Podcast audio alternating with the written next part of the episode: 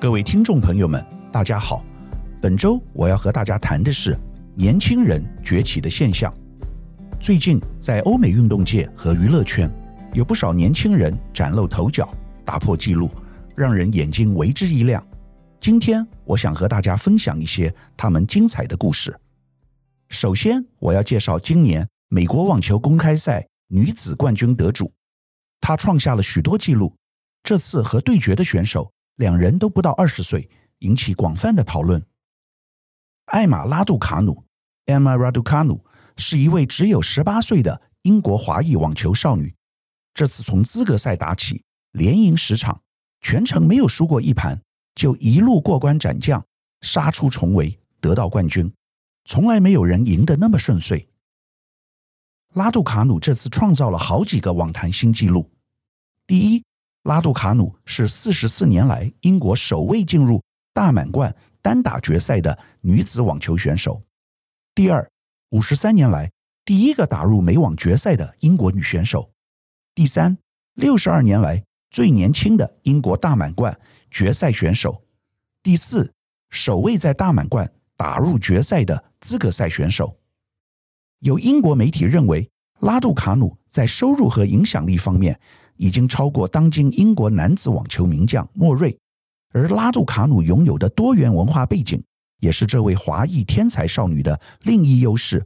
这和大阪直美相同，塑造拉杜卡努的超级巨星地位。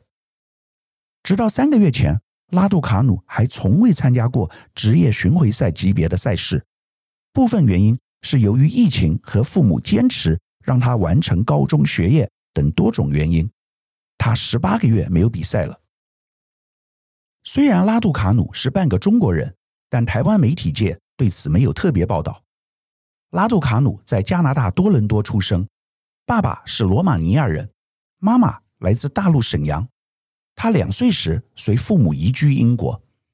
美网公开赛主办方在拉杜卡努赢得女单冠军之后，还在美国网球公开赛 US Open 的中文微博账户上。发表一段拉杜卡努用中文说感谢语的视频。拉杜卡努在这段视频中以中文说：“大家好，我想说谢谢。我希望你喜欢看我的网球。我现在特别特别的开心。”根据英国《卫报》在今年七月的报道，拉杜卡努平常最爱看台湾的电视节目。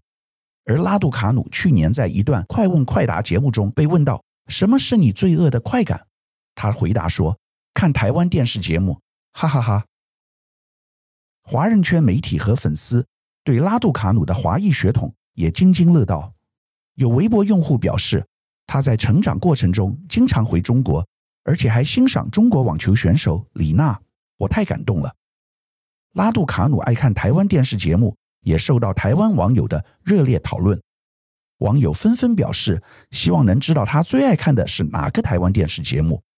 还有台湾网友说，拉杜卡努长得很像台湾艺人杨丞琳，甚至把他昵称为“网球场上的杨丞琳”或“英国的杨丞琳”。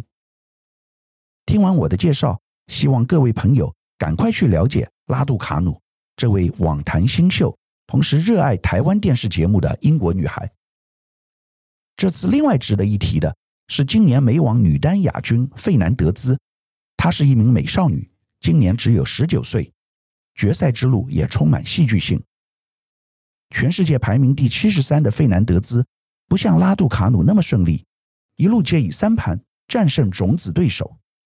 首先击败二零一八年和二零二零年美国公开赛冠军、世界排名第三的大阪直美，然后打败二零一六年冠军、排名第十六的科贝。八强战击败大会第五种子，才刚夺下东京奥运铜牌的好手。斯维托利娜，然后再击败第二种子沙巴连卡，挺进决赛。费南德兹的父亲来自厄瓜多尔，曾是一名职业足球选手；母亲则是菲律宾裔移民，所以也有亚洲的血统。其实费南德兹少年时并不被看好，但他不肯放弃，努力追随自己的目标。他说：“我记得有一个老师，其实挺有趣，当时没有觉得。”但现在我想想就笑了。他告诉我不要再打网球了，说我永远都不会有所成就，应该要专心学习。我很高兴他告诉我这些，因为每天我脑海里都有那句话徘徊：我要继续走下去，挺过去。我要向他证明我的梦想，我要实现它。这次比赛最令人难忘的是费南德兹在颁奖典礼上的致辞，因为球赛当日是九幺幺二十周年，而地点又是二十年前发生灾难的纽约市。费南德兹特别说：“我希望我的未来能像纽约市过去二十年一样，充满坚强与韧性。我明年会再回来。”这是多么打动人心的致辞！来自一位二十岁不到的女孩，可见现在年轻世代有多么成熟与沉稳。至于美国网球公开赛男子单打决赛，则是由来自俄罗斯的麦德维夫出人意料之外击败拥有二十座大满贯冠军的乔科维奇。在赢得冠军的那一刻，麦德维夫用非常充满个人风格躺在地上的死鱼庆祝 （The Deathwish Celebration） 来庆祝自己夺下。生涯首座大满贯金杯，麦德维夫成为一九九零年出生后首位在四大赛击败三巨头费德勒、纳达尔和乔科维奇称王的男单球员。乔帅说的最经典：“世代的更替是必然的。”我们当然也期待乔帅再夺冠破纪录，但对年轻的麦德维夫获胜更感到高兴，因为我们想要看到新面孔。接下来我要为各位介绍的这个人。其实没有太年轻，他今年已经三十岁，是在美国的华人。他就是最近全球大卖座的漫威新片《上气》男主角刘思慕。他的成功奋斗经历实在太精彩了，所以我在这边和大家分享。今年刚满三十岁的刘思慕，出生于中国大陆哈尔滨，五岁随着父母移民加拿大，就如同亚洲移民家庭对于孩子学业成绩的高要求。刘思慕不负父母期望，毕业于加拿大西安大略商学院，而该校在加拿大的地位与哈佛相当。但刘思慕对影视事业更有兴趣。其实，促成尚气电影的拍摄，刘思慕可以说是幕后功臣之一。早在二零一四年，刘思慕就曾在个人的推特上和漫威较正，问他们说：“雷神索尔拍得太精彩了。”最近你们有没有制作亚裔美籍英雄的计划呢？没想到这一问，反倒让漫威认真规划起亚裔超级英雄，并且正视亚洲市场。这是《上气》这部电影当初的缘起。刘思慕为了争取上气的角色，可以说是做足了准备。自2014年向漫威毛遂自荐后，他便为电影提前做准备，天天认真练习中国功夫。二零一八年底，漫威正式宣告上气男主角征选中，刘思慕再度毛遂自荐，终于拿到试镜机会，正式成为第一代华人超级英雄。这种锲而不舍的精神，多么令人感动！我周末去看了上气，不得不承认，实在非常精彩，比漫威其他复仇者联盟系列都好看。看了那么多部西洋英雄电影以后，看到东西融合的亚洲超级英雄。的确令人耳目一新，就像五十年前李小龙功夫电影征服欧美观众一样。接下来我要为大家介绍的杰出年轻人来自音乐界，一位是美国人，另外几位来自亚洲南韩。代表年轻乐迷口味的 MTV 音乐录影带大奖，今年由十八岁超级新秀奥利维亚与南韩天团 BTS 各自获得三座奖，一起成为最大赢家。奥利维亚，二零零三年二月出生于美国加州，爸爸是菲律宾人，妈妈是美国人，外形清秀甜美，是一位歌手，也是演员。菲律宾人天生就很会唱歌，但奥利维亚还有作曲的才华。今年一月八日，奥利维亚推出他的出道单曲《Driver's License》，歌曲描绘开车行驶过与前任曾经到过的地方。充满忧伤的情绪，是他以自身经历创作的歌。这首歌曲刚推出，就在各大串流平台迅速爆红，横扫 iTunes、Apple Music、Amazon Music、告示牌百大热门歌曲榜首位。发行仅四天，播放次数就突破一千五百一十七万次，刷新 Spotify 非年节歌曲的单日播放量纪录。之后也陆续创下发行单周播放次数突破六千五百万，发行八天播放次数就破亿，以及发行十七天突破两亿次播放量的记录。许多大牌明星都公开称赞奥利维亚的才华。先前他翻唱偶像 Taylor Swift 的《Cruel Summer》，还获本人转发赞赏。奥利维亚表示，《Driver's License》歌曲深受 Taylor Swift 启发，因此更受宠若惊。至于南韩男子组合 BTS，相信大部分台湾朋友都知道，那么年轻帅气却那么优秀，我觉得 BTS 实在太厉害了。征服国际舞台，过去即使像周杰伦也没有达到这样的成就。周董曾经有主演好莱坞电影《青蜂侠》，但音乐没有像 BTS 能够打进美国主流社会，而且一出片即跃居美国告示排行榜 Billboard 冠军。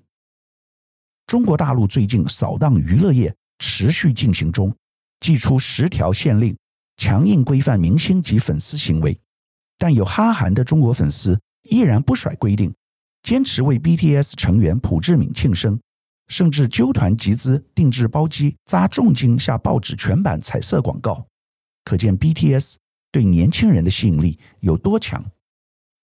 有关于对年轻人的鼓励，我要特别分享最近台积电董事长刘德英的访问。很难得的是，刘董事长贵为护国神山的董事长，平常都是谈论半导体产业趋势。但这次居然愿意接受媒体访问，发表他对这一代年轻人的看法，让我们来听听他的心声。我们有一个愿望，希望台湾年轻人敢于梦想，走进世界，超越我们这一代。未来十年对台湾来说会是黄金的十年，要成就这样的愿景，年轻人扮演的角色至关重要。若准备好了，这不只是台湾的黄金年代。也会是年轻一代的黄金年代。此外，在走进世界前，年轻人自己也可以从多方面做好准备，比如说培养外语能力，不论是英文、日文或其他语言，对年轻人走进世界都有显著的帮助。因应现在全球化的发展，拥有世界共通语言的能力是必须的。我们发现近年来，东南亚国家加入区域经贸整合的速度很快。他们的企业家与员工都能够有自信地使用英文和外界沟通。台湾在这一点上必须加快赶上，加强对外接轨的能力，才能够站上国际舞台。近年外界常把年轻人的抗压性不足视为耍废或躺平，但我认为若给他们足够的安全感，他们就有机会找到兴趣并大胆突破。美国过去也曾有嬉皮士代。但并没有因为这样而失去前进的动力。若我们能够提供年轻人一个包容与安全的环境，当他们找到兴趣并想办法突破，就能够超越我们这一代。刘董事长的讲话有两个重点：第一，年轻人外文要学好，才能接轨国际；第二，我们要给年轻人安全感。但刘董事长并没有说要如何给年轻人安全感。肯定不是雇佣所有的年轻人。事实上，台积电给现有的年轻新进员工的薪水太高，可能会压缩其他企业聘雇年轻人的空间。纵观以上这些杰出的年轻人，他们的特色主要可分为以下三点：第一，他们都非常年轻，代表了世代转移的典范。我们老一辈的人通常没有想到年轻人会这么优秀。第二，他们都有不畏艰难的精神，所以不害怕失败，勇往直前。第三，他们都有多文化的血统与背景，而这种多元性更加激励了他们的成长过程。很可惜，现在美国变得更加封闭，全球当前趋势是民族主义、保护主义，而非开放接纳多元。长期而言，这是否会影响美国的竞争力呢？值得我们深思。以上是本周我为您分享的趋势，感谢收听奇缘野语。如果喜欢我的分享，希望大家能够订阅、下载，以后直接收听我们的节目。另外，如果您想要留言与我分享您的心得，或是想要听什么样的新闻分析，欢迎到我们的脸书智门 Smart Gay 留言，或是私讯给我。欢迎大家推荐给你的亲朋好友们，邀请大家一起收听。那我们下集再见喽，拜拜。